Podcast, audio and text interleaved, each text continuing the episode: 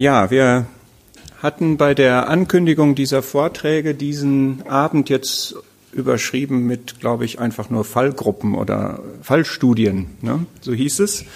Das heißt, wir, wir bleiben bei dem Thema, wie ist Gott und wie gut, wie gesegnet ist es, ihn zu kennen und wie wirkt sich das auf mein Leben aus.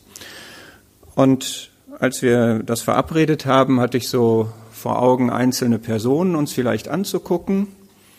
Das war jetzt gerade schon und ich habe jetzt einfach noch mal ein paar Szenen, ein paar Geschichten, Begebenheiten, wie wir sagen, aus der Bibel, wo wir sehen können, wie Menschen ihren Gott gekannt haben und wie sich das in ihrem Leben ausgewirkt hat. Und bei diesem ganzen Thema ist es ganz wichtig, dass das keine Theorie ist, dass wir nicht ein theoretisches Verständnis von Gott haben, sondern dass das Auswirkungen in unserem Leben hat.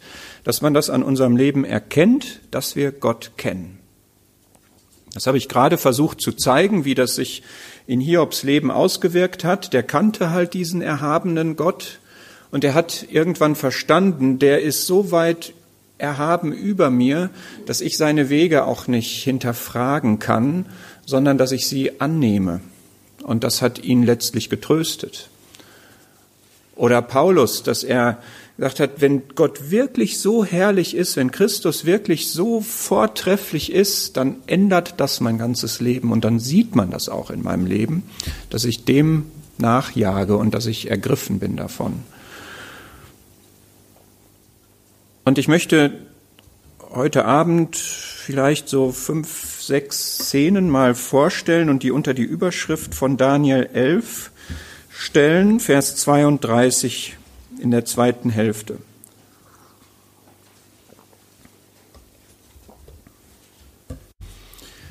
Daniel 11, Vers 32b. Das Volk, das seinen Gott kennt, wird sich stark erweisen und handeln.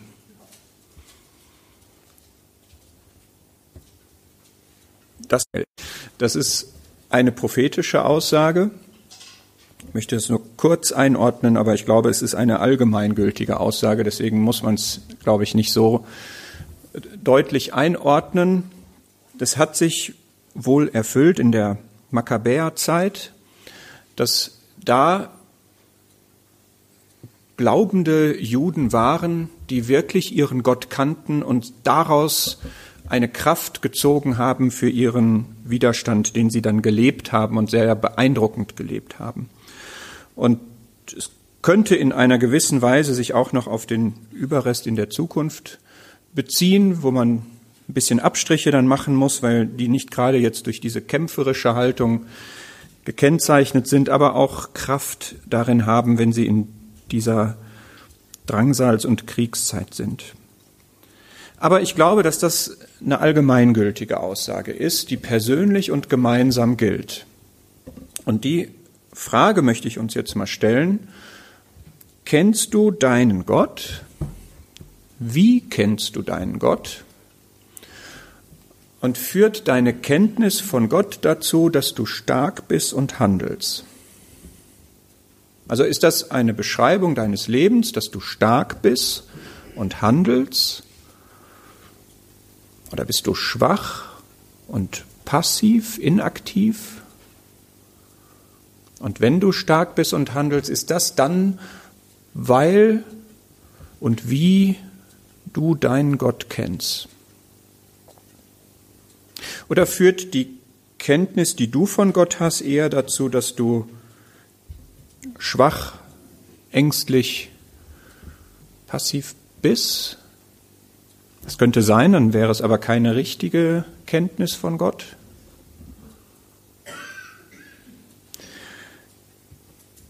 Daniel selbst hat das erlebt. Wenn du guckst mal in Kapitel 10,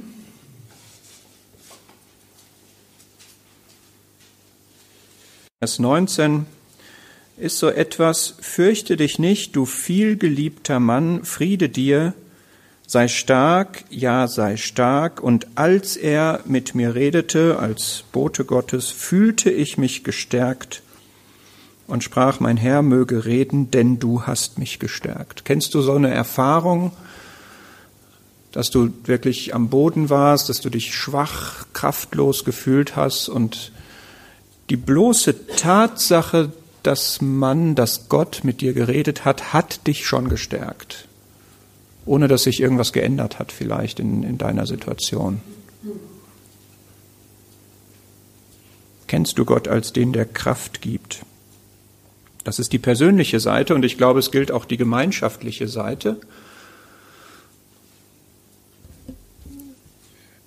Jetzt können wir sagen, Versammlungsleben ist schwach, wir sind im Niedergang, wir leben in Zeiten großer Schwachheit. Passt das dazu? In dem Sendschreiben an Philadelphia lesen wir in Offenbarung 3,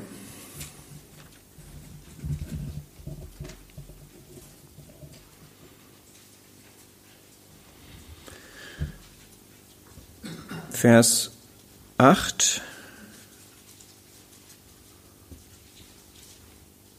Du hast eine kleine Kraft. Du hast eine kleine Kraft, aber du hast Kraft. Sie ist klein, sie ist jetzt nicht so ein großer Faktor in der, in der Welt, in dem, was man verändern, bewegen kann, ist sowieso nicht unser Auftrag. Sie war auch mal größer, aber sie ist noch da. Es ist eine kleine Kraft, keine große Schwachheit.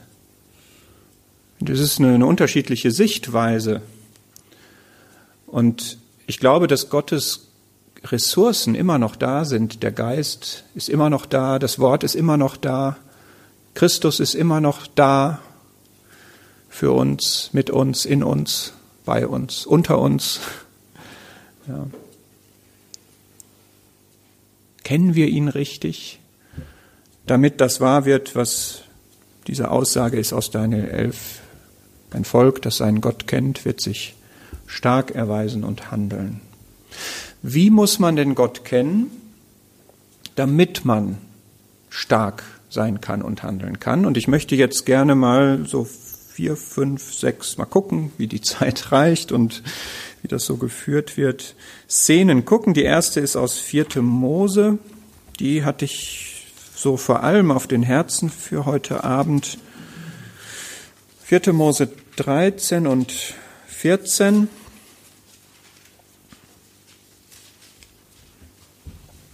Das ist die Geschichte der Kundschafter.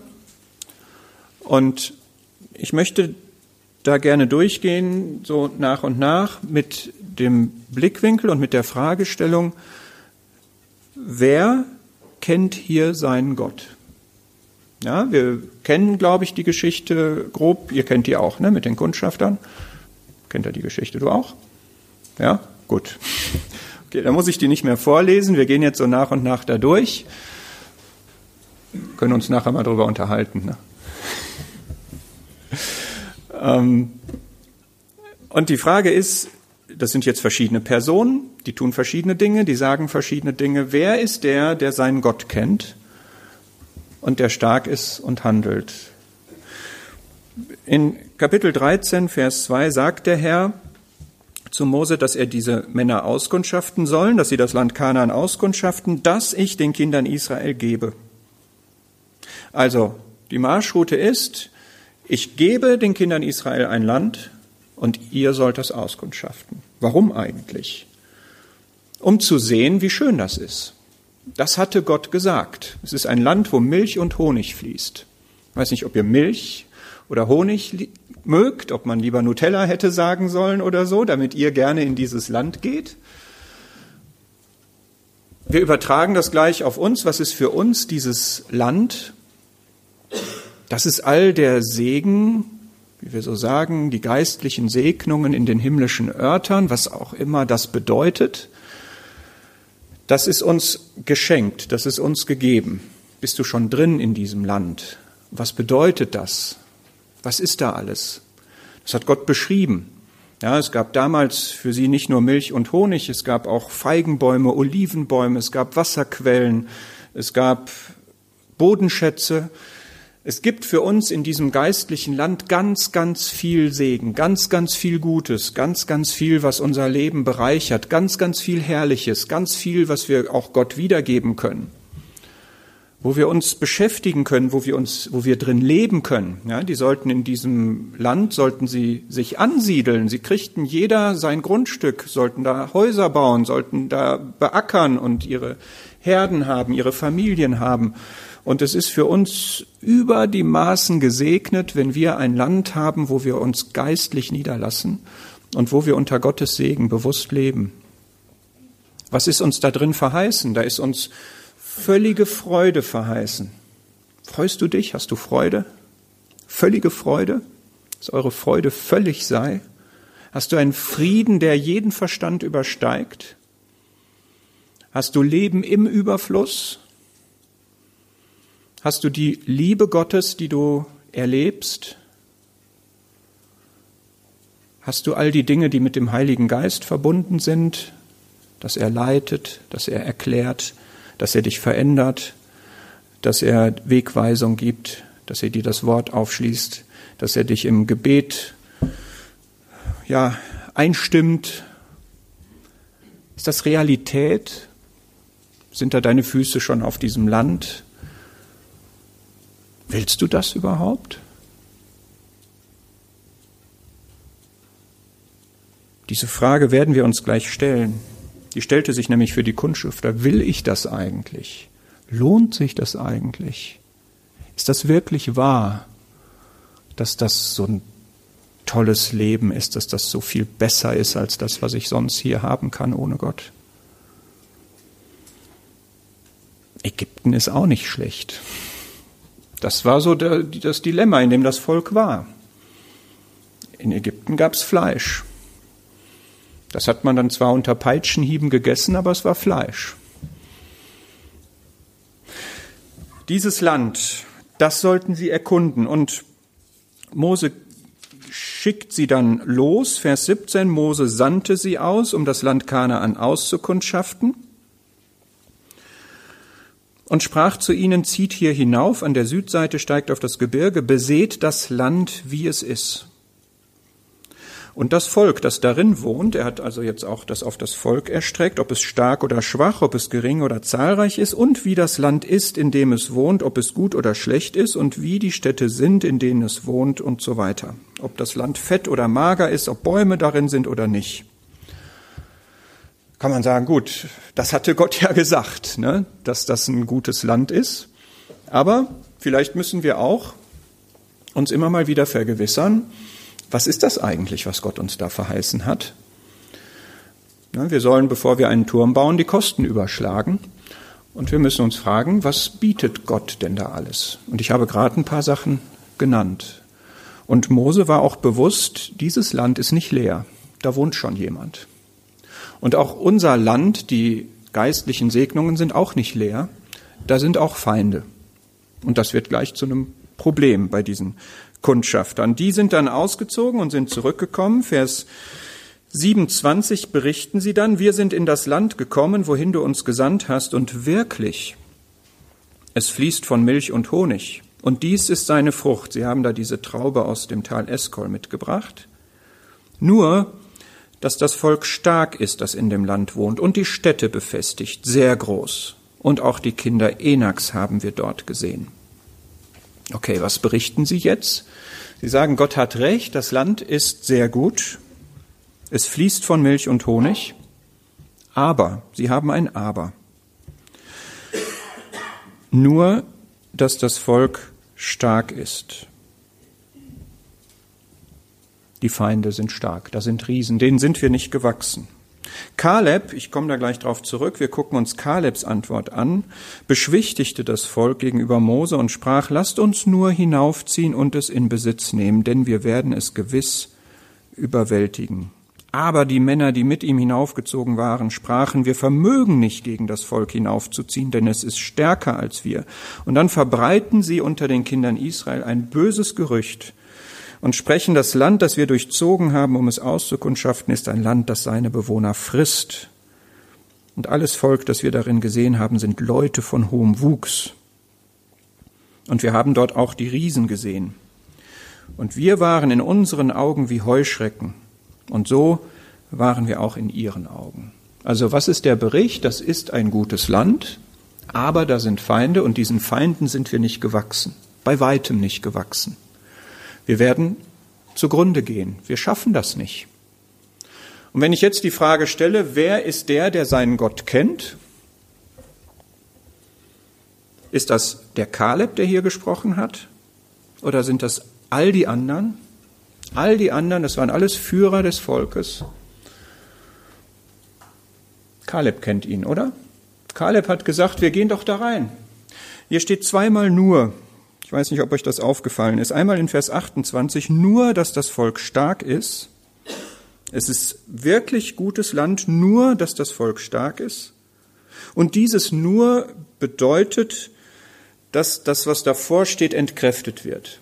Ja, nach dem Motto, ja, okay, das Land ist gut, aber das fällt nicht ins Gewicht, weil das Volk stark ist, wir werden nichts von diesem Land haben. Das zweite nur ist das, was Kaleb benutzt in Vers 30. Lasst uns nur hinaufziehen, das ist ein anderes Wort im Hebräischen, und das bedeutet sogleich, sicher, auf jeden Fall. Los, lasst uns sofort losziehen. Kaleb konnte das gar nicht erwarten. Und jetzt habe ich mal an, an dich und mich die Frage, wie ist das, wenn du vor einem Auftrag Gottes stehst? Das war ein Auftrag hier, sie sollten in das Land gehen. Wenn du vor einem Auftrag stehst, den Gott dir gegeben hat, und er hat dir nicht nur diesen Auftrag gegeben, er hat dir auch etwas in Aussicht gestellt, was über die Maßen herrlich ist. Er hat eine Verheißung ausgesprochen. Und dann kommt Widerstand in den Blick. Dann kommen Kämpfe in den Blick, dann kommt Anstrengung in den Blick. Wie reagierst du dann? Reagierst du so wie alle anderen Kundschafter, dass du sagst, lass lieber die Finger davon? Oder reagierst du wie Kaleb und sagst, los geht's? Jetzt auf der Stelle legen wir los. Die Sache ist ja, die Feinde waren wirklich da. Das war ja nicht erfunden. Die waren wirklich da. Und Mose wollte das auch wissen, ob die Feinde da sind. Wir müssen es auch wissen. Wir müssen wissen, wenn wir geistliche Dienste tun, wenn wir geistliche Aufgaben erfüllen wollen, wenn wir dieses gute Land, was Gott uns verheißen hat, erobern wollen, dann müssen wir mit Feinden rechnen. Das ist klar. Ja, wir werden, das davor macht der Herr, der, der macht da kein Geheimnis raus. Der geht da völlig offen mit um. Er sagt, erstens werdet ihr in der Welt Widerstand haben, man wird euch hassen. Und zweitens wird auch der Feind, unser Widersacher und sein Widersacher, der wird auf den Plan kommen. Es wird einen geistlichen Kampf geben in den himmlischen Örtern. Da gibt es diese Mächte der Bosheit, die werden uns das Leben schwer machen. Das ist so können keinem versprechen, dass er kampflos, anstrengungslos diese, dieses schöne, herrliche geistliche Leben haben wird. Und die Frage ist, kenne ich denn dann meinen Gott, dass ich sage, okay Gott, du hast mir das verheißen und du hast mir eine Zusage erteilt. Wir können das machen. Ich kann mich in den Kampf begeben.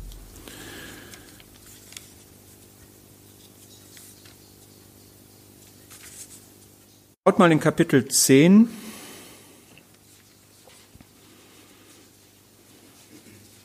Kapitel 10, Vers 35.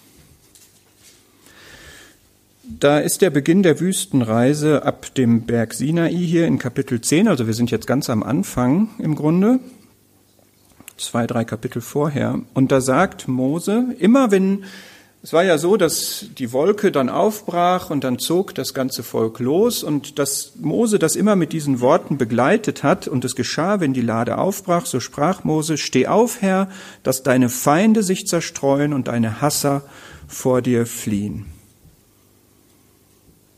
Was heißt das? Das heißt, dass Mose das Verständnis hatte, dass wenn Gott vor ihnen herzieht, dass der die Feinde vertreiben wird und das haben wir gerade gesungen, ging voran im Kampf hienieden, haben wir gesungen. Glaubst du das, dass wenn du dich aufmachst in das Land, dass der Herr vor dir hergeht und deine Feinde vertreibt?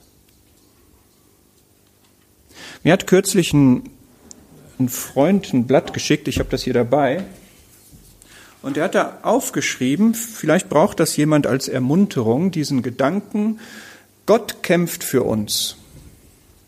Ja, ich hab, lese einfach diese Stellen mal vor. Ich, der geht immer ganz gründlich ran. Ich glaube, er hat alle gefunden, die das sagen.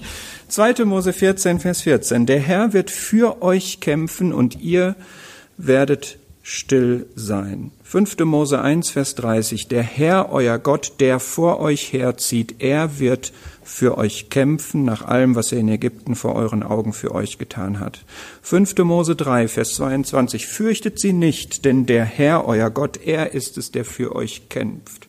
5. Mose 20, Vers 1. Wenn du gegen deine Feinde zum Kampf ausziehst und siehst Pferd und Wagen, ein Volk zahlreicher als du, so sollst du dich nicht vor ihnen fürchten, denn der Herr, dein Gott, ist mit dir der dich aus dem Land Ägypten heraufgeführt hat. 5. Mose 20, Vers 5. Der Herr, euer Gott, ist es, der mit euch zieht, um für euch zu kämpfen mit euren Feinden, um euch zu retten. Josua 10, Vers 25. Josua sprach zu ihnen, fürchtet euch nicht und erschreckt nicht, seid stark und mutig, denn so wird der Herr allen euren Feinden tun, gegen die ihr kämpft. Josua 23, Vers 3. Ihr habt alles gesehen, was der Herr, euer Gott, allen diesen Nationen euretwegen getan hat, denn der Herr, euer Gott. Er ist es, der für euch gekämpft hat.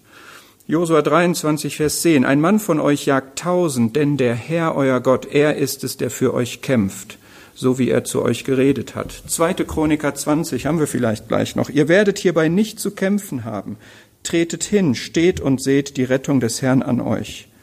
Nehemia 4, Vers 14, an den Ort, woher ihr den Schall der Posaune hören werdet, dahin versammelt euch zu uns. Unser Gott wird für uns kämpfen. Er hat das abgeschlossen mit Römer 8, Vers 31. Wenn Gott für uns ist, wer gegen uns?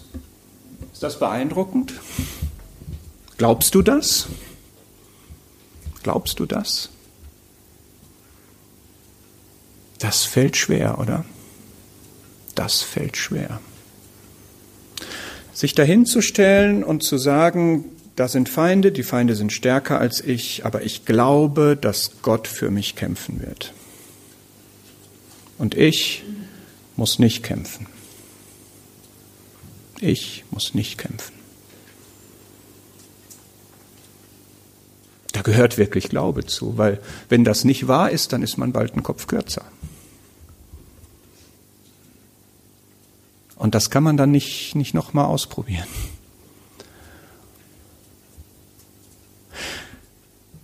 Kennst du Gott oder kennst du ihn nicht? Glaubst du oder glaubst du nicht? Und ich finde es total beeindruckend, wie Kaleb hier sein Mann steht. Dass er sagt, gegen alle, dass er sagt, lasst uns nur hinaufziehen und es in Besitz nehmen, denn wir werden es gewiss überwältigen. Sowas kann man nur sagen, wenn man nicht den Blick auf seine eigenen Kräfte und seine eigenen Möglichkeiten hat, sondern auf Gott. Jetzt gibt es ein Riesengeschrei. Diese anderen Kundschafter haben ja dieses böse Gerücht verbreitet. Und dann kommt eben diese Aussage 14, Vers 2, wären wir doch im Land Ägypten gestorben oder wären wir doch in dieser Wüste gestorben, lasst uns doch, wäre es nicht besser für uns nach Ägypten zurückzukehren? Ja, und das ist jetzt die Frage, die sich für jeden von uns stellt. Willst du lieber in Gottes gesegnetes Land unter Kampf? Oder willst du lieber nach Ägypten? Willst du lieber in die Welt? Willst du lieber dahin, wo man in relativer Bequemlichkeit sein Leben führen kann, allerdings unter einer Knechtschaft, die verderblich ist.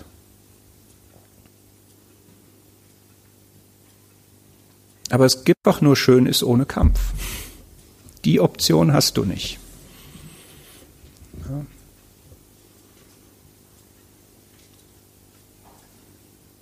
Und Aaron beten dann und Josua und Kaleb machen jetzt noch einen Anlauf, Vers 6 und 7. Das Land ist sehr, sehr gut. Wenn der Herr Gefallen an uns hat, so wird er uns in dieses Land bringen und es uns geben. Nur empört euch nicht gegen den Herrn. Fürchtet ja nicht das Volk des Landes, denn unser Brot werden sie sein. Das heißt, wir werden sie vernichten, nicht sie uns. Und die ganze Gemeinde sagte, dass man sie steinigen sollte. Boah. Das ist jetzt hart, ja. Also nicht nur gibt es da Feinde in dem Land, sondern jetzt steht man hier und man ist ein Befürworter dessen, was Gott aufgetragen hat und man sagt, lasst uns da reingehen und dann sind da die, die sagen, oh, wir haben Verantwortung für das Volk und wir wollen nicht, dass die bei diesen Feinden zugrunde gehen, steinigt sie. Wie schlimm ist das denn? Und da erscheint die Herrlichkeit des Herrn selber in Vers 10, zweite Hälfte. Und da sagt Gott, und das geht richtig unter die Haut, wie lange, Kapitel 14, Vers 11, wie lange will mich dieses Volk verachten? Und wie lange wollen sie mir nicht glauben bei all den Zeichen, die ich in ihrer Mitte getan habe? Ist das bei dir, bei mir, bei uns auch so? Was haben wir nicht alles an Zeichen erlebt? Was haben wir nicht alles von Erfahrungen mit Gott? Was haben wir nicht alles für Wundertaten Gottes, für Wunderwirken Gottes in unserem persönlichen Leben gemeinsam? Und doch stehen wir da oft und sagen, nee, das wird jetzt zu anstrengend, das wird jetzt zu heikel, das wollen wir nicht, das ist zu gefährlich, das gibt Widerstand, das gibt Probleme, das wollen wir nicht, das wollen wir nicht. Und verzichten damit auf einen ganz besonderen Segen, eine Gott als den Krieger, den Kämpfer, den Streiter erleben kann man nur, wenn man diese Schritte hier macht. Ja, also diese Erfahrung, dass es wahr ist, dass Gott für uns kämpfen wird, die macht man auch nur, wenn man überhaupt sich in einen Kampf begibt und nicht selber kämpft. Diese beiden Voraussetzungen muss man dafür erfüllen, dann kann man Gott so erleben. Das ist ein Segen, das zu erleben. Man erlebt es aber nicht, wenn man sagt, darauf lasse ich mich nicht ein. Und ich möchte wirklich, also gerade auch bei den Jüngeren vielleicht, aber für uns alle möchte ich wirklich dazu ermuntern, zu sagen, nein, dieser Segen ist mir wichtig, der was Gott uns hier gegeben hat, geschenkt hat, das ist so wertvoll, dafür nehme ich es in Kauf, dass ich diese Kämpfe, Kriege, Anstrengung, Gefahr und dass ich das alles erlebe. Und ich finde es ganz gewaltig, wie Mose dann antwortet in seinem Gebet, ja, dass Gott sagt, ich will dieses Volk jetzt schlagen, ja, also das Volk Israel, weil sie ihm untreu sind, weil sie ihn verachten und ihm misstrauen. Und wie schlimm ist das, ja, wenn wir durch unser Verhalten zeigen, wir misstrauen Gott, der uns eine Zusage gegeben hat, ja, und wir sagen, nö, nein, glaube ich nicht. Ich habe Angst. Ja klar, hast du Angst. Aber er wird für dich streiten. Und dann sagt Mose hier in Vers 14, die, die anderen Völker, die haben doch gehört, dass du Herr in der Mitte dieses Volkes bist. Du Herr dich Auge in Auge sehen lässt. Die haben doch deinen Ruf gehört am Ende von Vers 15. Zeig doch deine große Macht. Vergib. Und dann macht Gott das auch. Das Ende der Geschichte ist, dass nur Josua und Kaleb bekanntlich ja wirklich in das Land gehen. Nur die, die das auch wirklich wollten und die sagten, das ist mir wichtig, das möchte ich erleben. Die anderen, die zurückgescheut sind, die werden auf der Wüstenreise alle ihr Leben lassen. Traurig. Das ist nicht das, was uns droht. Aber was uns droht, wenn wir zurückscheuen vor diesen geistlichen Kämpfen, ist, dass wir halt auch den Segen nicht so erleben, wie Gott ihn für uns bestimmt hat. Wer ist der, der seinen Gott kennt? Das sind diese zwei Kundschafter gewesen. Die waren stark. Die haben gehandelt.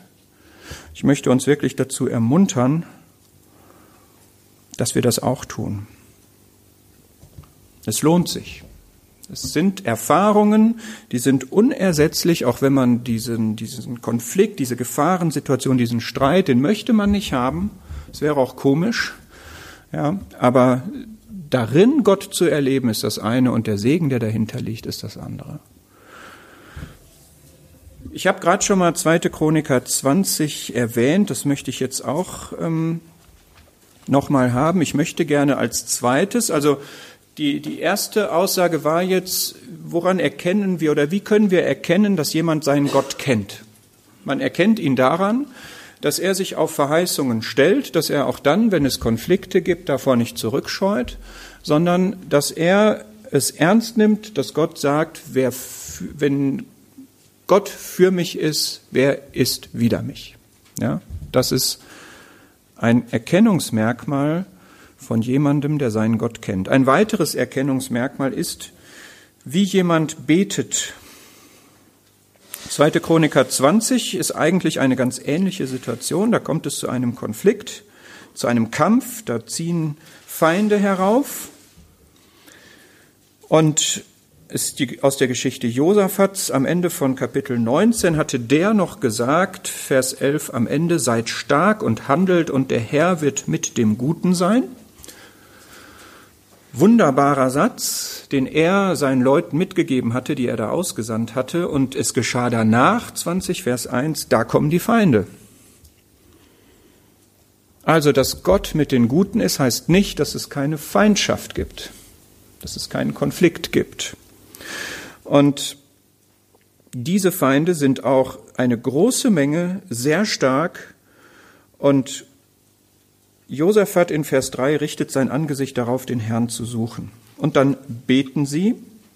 Und er betet Folgendes in Vers 6. Herr Gott unserer Väter, bist du es nicht, der da Gott im Himmel ist? Bist du nicht der Herrscher über alle Königreiche der Nationen? In deiner Hand ist Kraft und Macht. Niemand vermag gegen dich zu bestehen. Unsere Überschrift ist, wer seinen Gott kennt, bei dem merkt man das im Gebet. So, wie merken wir das hier bei Josaphat? Er beginnt sein Gebet damit, von Gott Zeugnis abzulegen. Er sagt, wie Gott ist. Er weiß, mit wem er spricht. Er weiß, dass er spricht mit dem Allmächtigen, mit dem Gott im Himmel. Ja, bist du es nicht, der Gott im Himmel ist? Bist du nicht der Herrscher? In deiner Hand ist Kraft und Macht. Niemand vermag gegen dich zu bestehen. Betest du auch zu diesem Allmächtigen? Oder würde man deinem Gebet entnehmen, dass der, zu dem du betest, nicht allmächtig ist, sondern limitiert durch deine Vorstellungen, durch das, was du jetzt plausibel findest oder was du wünschst oder so, dass man gar nicht merkt, hier geht es um Gottes Allmacht, um Gott, zu dem du sprichst. Zweitens, Vers 7, hast nicht du, unser Gott, die Bewohner dieses Landes vor deinem Volk vertrieben? Wir finden jetzt in diesen Versen, ich lese noch Vers 9, wir treten vor dieses Haus und vor dich, denn dein Name ist in diesem Haus, so wirst du hören und retten. Also die zweite Strophe sozusagen dieses Gebetes ist nicht, wer Gott ist, sondern was Gott tut. Und das ist immer miteinander in Einklang. Gott ist der Allmächtige und er handelt auch in seiner Allmacht. Gott ist der Treue und er handelt in Treue. Und das wissen sie aus ihrer Geschichte. Sie wissen, dass Gott bei der Tempeleinweihung die Zusage gegeben hat, wenn ihr in meinen Tempel kommt und zu mir betet und mich um Rettung anfleht, dann werde ich retten. 2. Könige 8. Und darauf beruft sich Josaphat jetzt. Also Josaphat kannte genau seine Geschichte. Er kannte genau die Verheißungen Gottes, das Handeln Gottes. Und das kennen wir auch. Das wissen wir doch auch. Wir wissen doch aus der Bibel, was Gott alles an wunderbaren Rettungstaten gemacht hat. Wir wissen doch aus der Kirchengeschichte, was die Leute erleben, die sich auf ihn berufen. Wir können auch eine Strophe im Gebet sprechen und sagen, Gott, wir wissen, was du bist, wer du bist und was du tust. Und dann wird die Situation geschildert. Nun sie, Vers 10, Die kommen jetzt und die wollen uns aus deinem Besitztum vertreiben, Vers 11, das du uns zum Besitz gegeben hast. Sie sagen damit im Grunde, Gott, es ist dein Kampf und nicht meiner. Es geht um dein Besitztum, es geht um deine Verheißungen, es geht um dein Land, es geht um deinen Segen. Vielleicht fühle ich mich angegriffen, aber es geht um Gott, wenn ich in Gottes Mission bin. Das sage ich dir jetzt, Gott. Guck, du hast uns dieses Land gegeben und ich sage dir, dieses Land ist in Gefahr. Kannst du denn nicht, Vers 12, unser Gott, willst du sie nicht richten? Was zeigt das für eine Beziehung, die Josaphat zu Gott hatte? Guck mal, Gott, dein Land wird angegriffen. Willst du dir das gefallen lassen? Willst du sie nicht richten? Und das auf dem Hintergrund dieser Verheißungen, dass Gott für uns kämpfen wird. Beeindruckend. Denn in uns ist keine Kraft vor dieser großen Menge, die gegen uns kommt. Wir wissen nicht, was wir tun sollen. Auf dich sind unsere Augen gerichtet. Boah. So gehört sich das. So gehört sich das, ja. Wir haben keine Kraft. Gerade nicht im geistlichen Kampf. Wir können alles Mögliche, ne? Wir haben für alles Mögliche haben wir Kraft, aber in geistlichen Beziehungen können wir nichts bewirken. Das ist doch klar. Das ist wahr, das ist immer wahr, was hier gesagt wird. Und die Augen müssen auf Gott gerichtet sein. Aber wie schwer fällt es uns wirklich, das loszulassen, was wir doch meinen zu können und was wir doch meinen tun zu müssen? Völlig passiv ist das Volk jetzt nicht. Vers 17 steht, ihr werdet hierbei nicht zu kämpfen haben. Es kommt jetzt eine Weissagung. Wunderbar in der Geschichte Josaphat's die Weissagungen, die er da bekommt. Das wird ihm jetzt hier gesagt. Ihr werdet nicht zu kämpfen haben. Tretet hin, steht und seht die Rettung des Herrn an euch. Morgen zieht ihnen entgegen, der Herr wird mit euch sein. Grandios, dass Gott diese Verheißung, die er sowieso gegeben hatte, jetzt nochmal bekräftigt und sagt, tretet hin, steht und seht. Hintreten mussten sie, stehen mussten sie, sehen mussten sie, aber kämpfen mussten sie nicht. Und was machen sie? Sie treten hin, aber wie machen sie das? In Vers 21,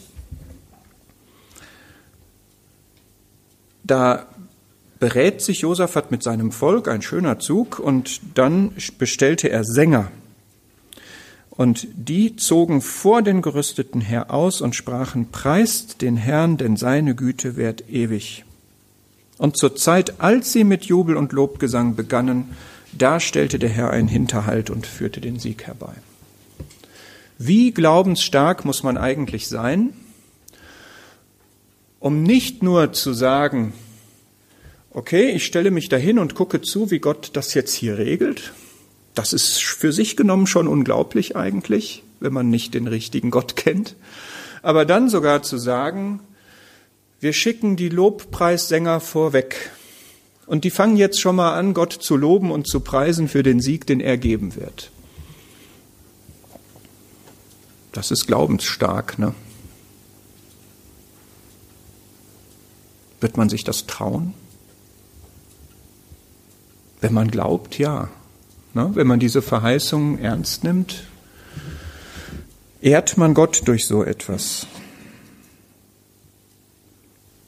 Man kann das erleben. Man kann das nicht nur in Biografien von Missionaren oder so erleben, man kann das wirklich erleben.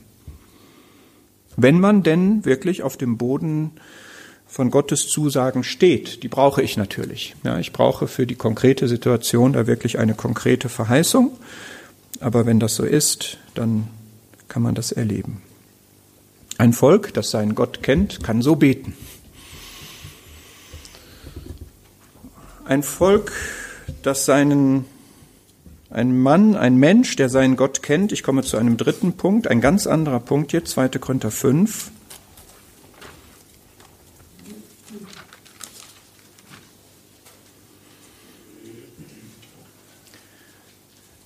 Es kommen vielleicht etwas kürzere Punkte, aber 2. Korinther 5, Vers 11. Da wir nun den Schrecken des Herrn kennen, überreden wir die Menschen. Jemand, der seinen Gott kennt, kennt auch den Schrecken des Herrn, der kennt auch, dass er der Heilige ist, dass er der Richter ist, dass er der, der jeden Menschen, der sich nicht zu ihm bekehrt hat, in die ewige Verderbnis senden wird. Und der glaubt das auch und der nimmt das auch ernst, wer seinen Gott kennt. Und so jemand, der auch diese Seite Gottes ernst nimmt, der kann nicht mutlos und untätig zugucken, wie Menschen ins Verderben gehen. Wer Gott so kennt, der wird stark sein und handeln, der wird sich Kraft und Mut geben lassen, um in den Gelegenheiten, die Gott gibt, Menschen zu warnen vor dem ewigen Gericht. Dem wird das sogar so wichtig sein, dass, wie es hier formuliert ist, so überreden wir die Menschen. Ich habe irgendwo mal etwas gelesen, es wird öfter mal zitiert von einem Atheisten, der wohl gesagt hat, wenn das, was ihr sagt, wahr ist, dann würde ich an eurer Stelle nicht so leben, wie ihr lebt, ihr Christen.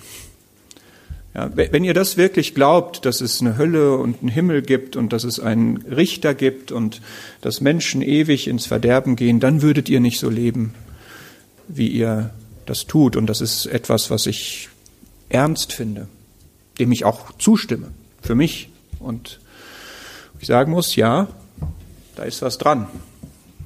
Ja. Wie ernst nehme ich eigentlich, dass Gott Richter ist?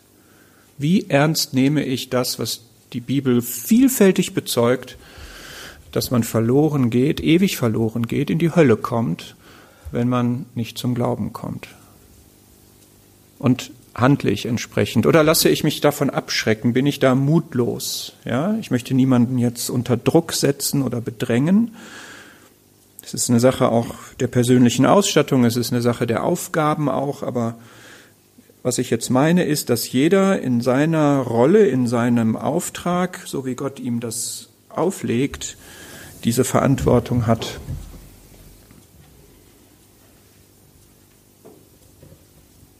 Und ein zweiter Punkt, den ich damit verbinden möchte, denn der Vers vorher, der Vers 10, wir müssen alle vor dem Richterstuhl des Christus offenbar werden.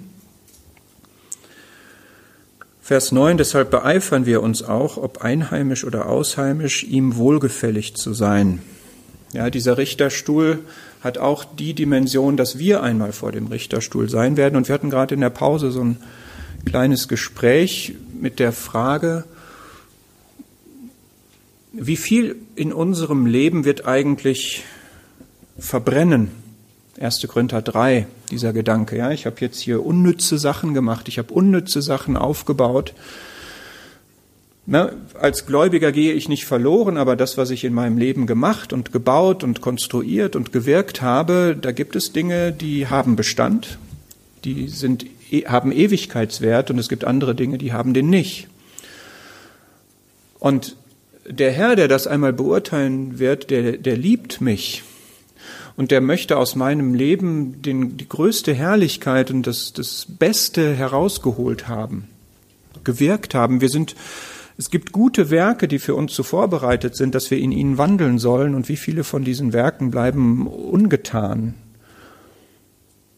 Was ich sagen möchte ist, wenn ich unter dem Licht der Ewigkeit lebe, also das, was ewig sein wird, ernst nehme, für wahr nehme und aus dieser Ewigkeitssicht mein Leben beurteile, dann hat das zwei Wirkungen. Das eine ist, dass ich wirklich die Menschen, die ewig verloren gehen, warne. Das andere ist, dass ich mein Leben auch so führe, dass möglichst viel Ewigkeitswert da drin ist.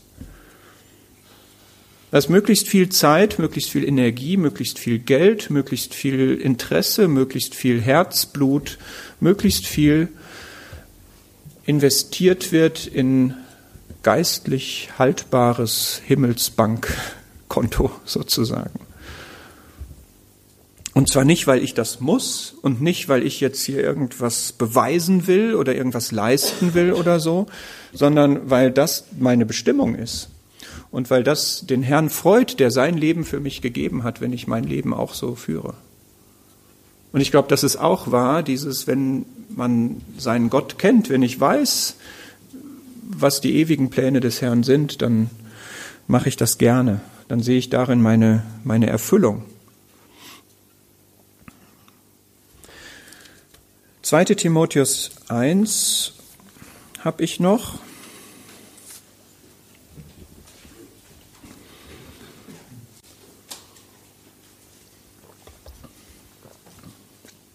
2. Timotheus 1, Vers 12. Aus diesem Grund leide ich dies auch, aber ich schäme mich nicht, denn ich weiß, wem ich geglaubt habe. Und bin überzeugt, dass er mächtig ist, das ihm von mir anvertraute Gut auf jenen Tag zu bewahren. Ich weiß, wem ich geglaubt habe. Du auch? Oder weißt du nur, was du geglaubt hast? Weißt du, wem du geglaubt hast? Wahrscheinlich sind hier viele, die sich als Kind bekehrt haben und da wusste man noch nicht so furchtbar viel von dem, an den man da glaubte. Man wusste, das ist der Herr Jesus wahrscheinlich, das ist der Erretter, das ist der Heiland. Und mit der Zeit lernt man aber dann noch mehr dazu und man lernt sein Leben lang mehr dazu über diesen, an den man da geglaubt hat, dem man geglaubt hat. Und wenn man das aber weiß, dann hat das zwei Wirkungen. Das eine ist, man schämt sich nicht. Wenn ich weiß, dieser allmächtige, herrliche Gott, der ist das, dem ich glaube. Und es gibt nichts Höheres, es gibt nichts Besseres. Und der sieht mich, der kann mich ganz beurteilen, dann schäme ich mich nicht, wenn andere mich angreifen, wenn andere mich auslachen, diese Dimension für sich genommen ist zwar zum Schämen dann, aber insgesamt ist es uns das wert. Und dann lege ich auch nicht so viel Wert auf Anerkennung von dort, weil ich weiß, dass wenn ich die Anerkennung von Menschen suche, ich dann nicht die Anerkennung von Gott haben werde. Und die ist mir aber wertvoller. Und die zweite Richtung ist, ja, also ich schäme mich nicht, egal ob ich jetzt das Evangelium verkündige oder ob ich ähm, geistliche Dienste im Volk Gottes tue, ja, auch wenn das Leiden bedeutet, aber ich leide das und schäme mich nicht, denn ich weiß, wem ich geglaubt habe. Und zweitens weiß ich dann auch und habe Vertrauen, dass dieser Gott mächtig ist, das, was ich ihm anvertraue, zu bewahren. Es geht hier nicht um das, was er mir anvertraut, sondern er ist mächtig, das ihm von mir anvertraute Gut zu bewahren. Was vertraue ich ihm denn an? Was vertraust du Gott denn an? Dein Leben, oder? Würde ich mal sagen. Also alles oder nicht? Hast du das noch in den Händen und hast ihm gar nicht dein Leben anvertraut? Wenn du vor einer Aufgabe stehst, vertraust du sie ihm dann an oder hältst du sie fest und machst das selber bestmöglich? Vertraust du ihm eine Entscheidung an oder willst du die lieber selber durchdenken und analysieren und dann treffen? Vertraust du ihm deine finanzielle Sicherheit an oder hältst du die selber fest? Es geht hier letztlich um ein abhängiges Leben in diesem Vers. Habe ich mein Leben in der Hand oder gebe ich es in die Abhängigkeit, in der es, wenn ich es ehrlich sehe, sowieso ist? Weil ich mein Leben nicht wirklich gestalten kann zu einem erfolgreichen Ende. Letztlich kann ich nicht. Es sind zu viele Dinge, die ich nicht in der Hand habe. Deswegen ist es gut, wenn ich das wirklich Gott anvertraue und dazu hilft, dass ich weiß, wem ich geglaubt habe, nämlich dem Gott, der mächtig ist, dass das, was ich ihm anvertraue, auch bis zum Ende bewahrt wird. Auch wenn es durch Tiefen geht, auch wenn es durch Nöte geht, auch wenn es durch Leid geht, auch wenn es durch Widerstand geht. Aber er ist mächtig, das zu bewahren. Psalm 54.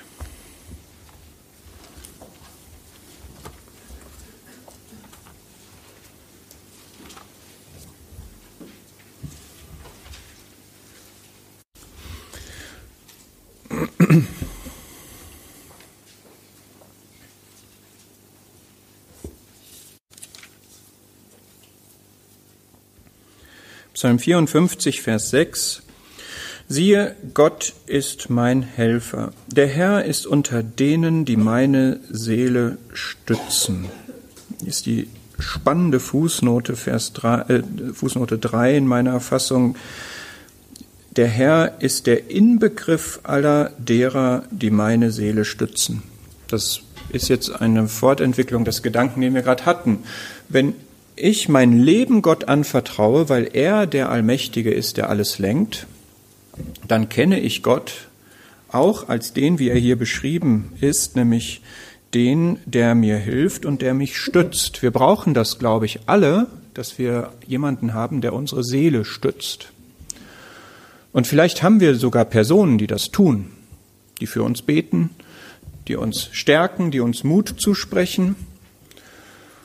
Das ist sehr schön, wenn man das hat. Aber David geht hier noch einen Schritt weiter und sagt, wenn ich die alle nehme, alle, die meine Seele stützen, dann ist Gott im Grunde die Quintessenz davon, der Inbegriff derer, die meine Seele stützen.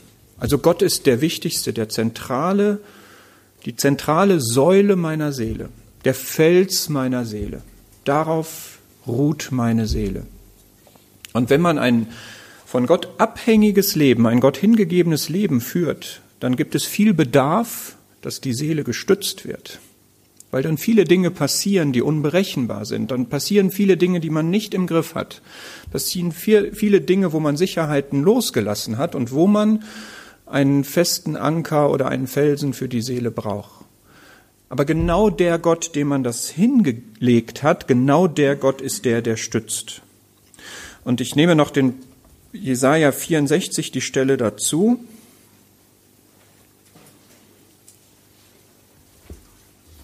Diese Richtung geht, auch etwas von Kenntnis Gottes sagt und sehr stärkend ist. Jesaja 64, Vers 3.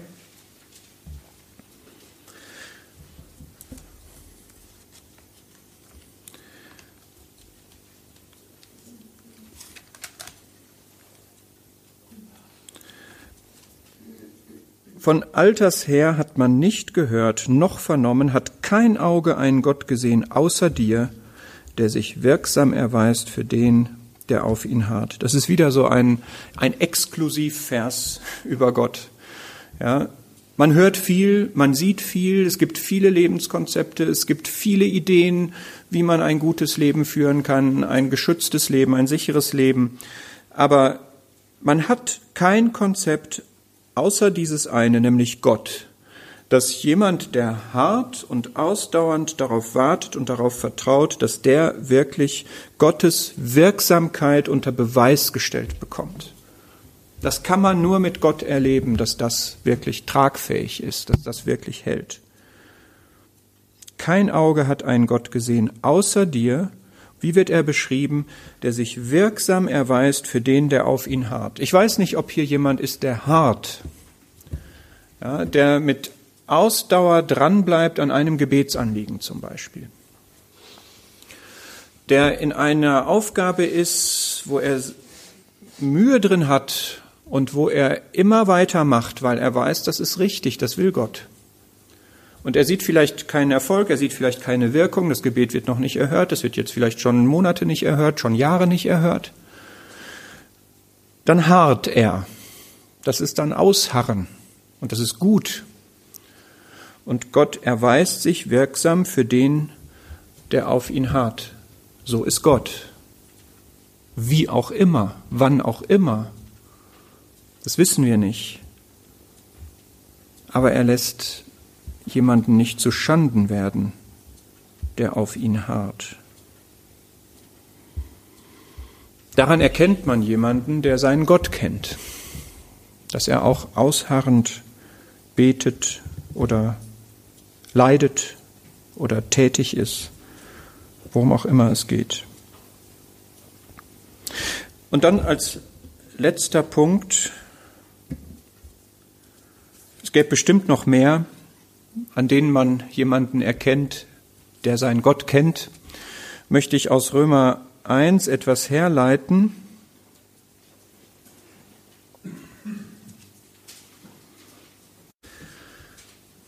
Ich wünsche mir, dass wir jetzt, als wir diese Punkte so durchgegangen sind, nicht nur eine, einen Ansporn, einen Appell, einen Impuls für uns persönlich empfunden haben, ernst zu machen oder mehr ernst zu machen mit unserem Glauben, sondern dass wir auch Gott als herrlich gesehen haben. Ja, dass das sich eben lohnt, wenn man ihn kennt, für ihn mit ihm zu leben. Und in Römer 1 gibt es jetzt eine Negativaussage in Vers 21 dass die Menschen, die Gott in der Schöpfung erkennen können, das aber nicht tun, ja, dass sie ohne Entschuldigung sind, Vers 21, weil sie Gott kennend ihn weder als Gott verherrlichten, noch ihm Dank darbrachten. Und ich möchte Psalm 147, Vers 1 noch dazu lesen und daraus letztlich diesen Gedanken herleiten, wer Gott kennt, der wird ihn auch loben und ihn preisen und ihn anbeten. Psalm 147, Vers 1. Es ist gut, unseren Gott zu besingen. Es ist lieblich. Es geziemt sich Lobgesang. Also wer Gott kennt, für den gehört es sich, dass er ihn lobt und preist. Und es ist ein Vorwurf, der sich an alle Menschen richtet, dass sie in Gottes wunderbarer Schöpfung leben, aber die Augen davor verschließen, es lieber anders erklären, wie das alles zustande gekommen ist und Gott lieber ausblenden, anstatt ihm dafür Dank und Lob zu bringen. Und lass uns das noch einfach zum Schluss mitnehmen. Wenn wir Gott kennen, und wie kennen wir ihn? Wie offenbart er sich in seinem Wort? Wie offenbart er sich in unserem Leben? Und wie viel Lob und Dank bekommt er dafür? Wie viel Lobgesang, wie viel Anbetung haben wir dafür? Vielleicht eine Spur zu wenig, ich weiß nicht, wie es euch geht. Ja, wie viele Situationen erlebt man, wo man sagen muss, das hat Gott jetzt gemacht. Das ist gut, das zu erkennen, es ist gut, dafür zu danken, aber ihn dafür anzubeten, weil er so ist, das ist noch ein Schritt weiter. Nicht, dass Gott uns das zum Vorwurf macht, ja, nicht, dass es in den falschen Hals kommt jetzt, aber es ist eine Gemeinschaft, die wir dann haben. Ja, so bist du, so habe ich dich erlebt, so hast du dich gezeigt. Ich danke dir, ich bete dich dafür an.